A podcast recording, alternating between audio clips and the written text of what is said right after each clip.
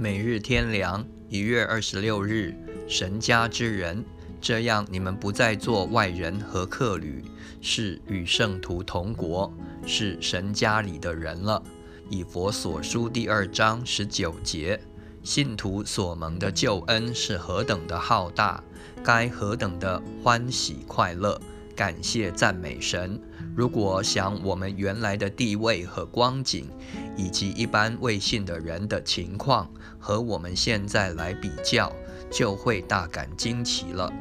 以前我们是死在过犯罪恶之中，伏在撒旦的手下，活在世上没有指望，没有神。以佛所书第二章一至三节，十二至十三节。可以说，活着等于是已死的人，因为灵性已死，只不过行尸走肉而已，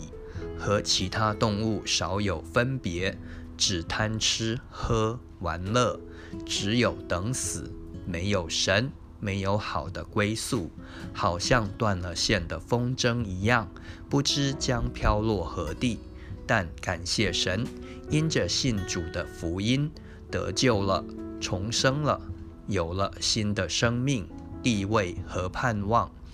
认识神，有了归宿，进入更美的家乡——神的国里，并且成为神的儿女，做神的后嗣。摆在前头的不是死，乃是永生；不是黑夜，乃是永昼；不是痛苦，乃是无穷的福乐。因着主耶稣基督十字架的救赎，解决了我们一切罪和死的问题；